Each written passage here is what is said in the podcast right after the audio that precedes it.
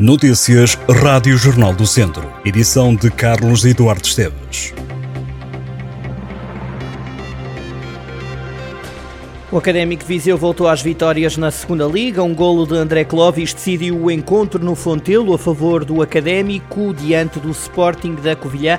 O avançado brasileiro, que é o melhor marcador do campeonato, apontou o único golo do encontro através de uma grande penalidade no último lance da primeira parte. O jogo esteve longe de ser fácil e com a margem mínima no marcador. O Académico teve que sofrer para conquistar os três pontos, mas a vitória acabou por ser garantida pela equipa de Jorge Costa, que assim manteve distâncias para Estrela da Amadora e Farense, que também ganharam a jornada deste fim de semana. Académico que alargou a vantagem para o Vila Franquense, que empatou em Penafiel. O Académico está com 42 pontos, é quarto classificado, faltam nove jogos para o final da segunda liga. O Tondela perdeu também na segunda liga. A equipa de Tosé Marreco foi derrotada pelo Mafra por duas bolas a uma. Os Ariverdes estiveram a ganhar, mas permitiram a reviravolta e somaram a terceira derrota em casa esta época para a segunda liga.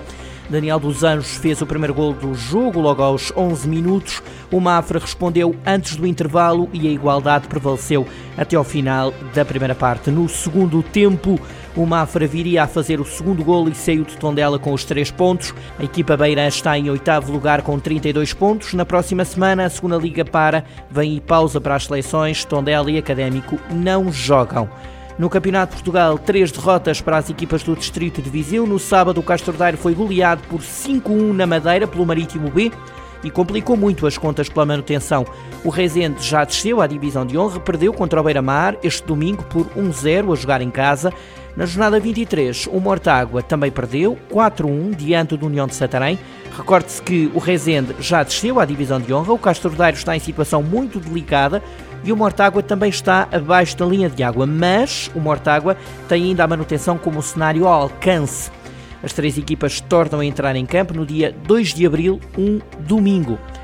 No futebol distrital, há o novo líder na fase de campeão da divisão de honra. O Lamelas está em primeiro lugar por troca com o Oliveira de Frades. A equipa de Xando ganhou e beneficiou da derrota do Oliveira de Frades em casa contra o Nelas. O Lamelas ganhou em Penalva do Castelo por 1-0. O Nelas derrotou Oliveira de Frades também por 1-0. O Lamelas tem agora 15 pontos, mais um do que Oliveira de Frades e Sinfães. Os sinfanenses empataram a um golo em casa contra o Nespreira e não aproveitaram o deslize do Oliveira de Frades. Foram estes os resultados da sétima jornada da Divisão de Honra da Associação de Futebol de Viseu. Penalva do Castelo 0, Lamelas 1, Oliveira de Frades 0, Nelas 1, Sinfães 1, Nespreira 1, e Mangualde 2, Lamego 1. Em jornaldocentro.pt pode ler a história do processo de requalificação do Cineteatro Império de Mangualde.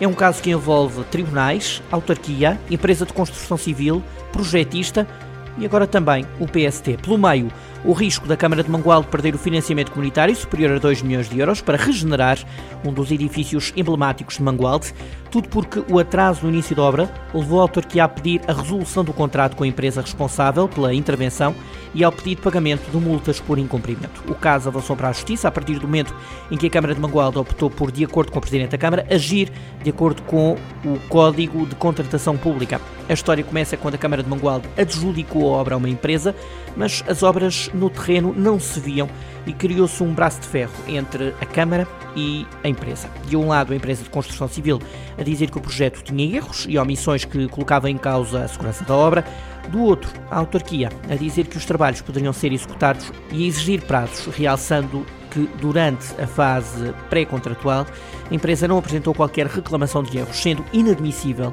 que o tenha feito apenas quando estava a entrar para a fase de execução. Por agora, a emblemática sala de Mangualde permanece como está, há décadas. A reabilitação do Cineteatro Império representa um investimento de 3 milhões e 600 mil euros, com participados com fundos comunitários no valor de 2 milhões e 600 mil euros. O espaço será dotado de equipamentos de moderna tecnologia, sendo que à sala principal, com capacidade de 340 lugares, será acrescentada uma sala suplementar no piso superior para ensaios e demais eventos. O Cineteatro foi feito pelo arquiteto Francisco Keilo Amaral em 1947-48 e está fechado desde 1984. Os avanços, os recuos e a polémica é tudo para ler no site do Jornal do Centro. E é também em jornaldocentro.pt que lhe contamos uma nova história que mostra o lado mais solidário de uma pessoa. Chama-se Maria Coelho, tem 55 anos e vai percorrer mais de 700 quilómetros para ajudar a pagar os tratamentos de uma criança de 4 anos.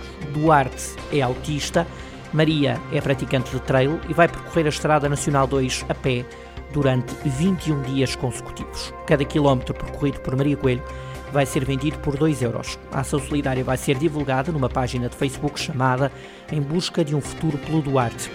Ao Jornal do Centro, Maria Coelho explicou que quem quiser ajudar pode ir à página e dizer quantos quilómetros quer comprar. Após a transferência do dinheiro e depois de todo o valor angariado, será passado um cheque durante um direto na página de Facebook. O dinheiro será encaminhado para o pagamento das terapias do pequeno Duarte. Mensalmente, os pais desta criança têm uma despesa que ronda os 1.300 euros entre terapia, combustíveis e portagens. A ação solidária começa a 31 de março. Maria Coelho parte de Chaves e chegará a Faro no dia 21 de abril. Este é um assunto que está em destaque em jornaldocentro.pt.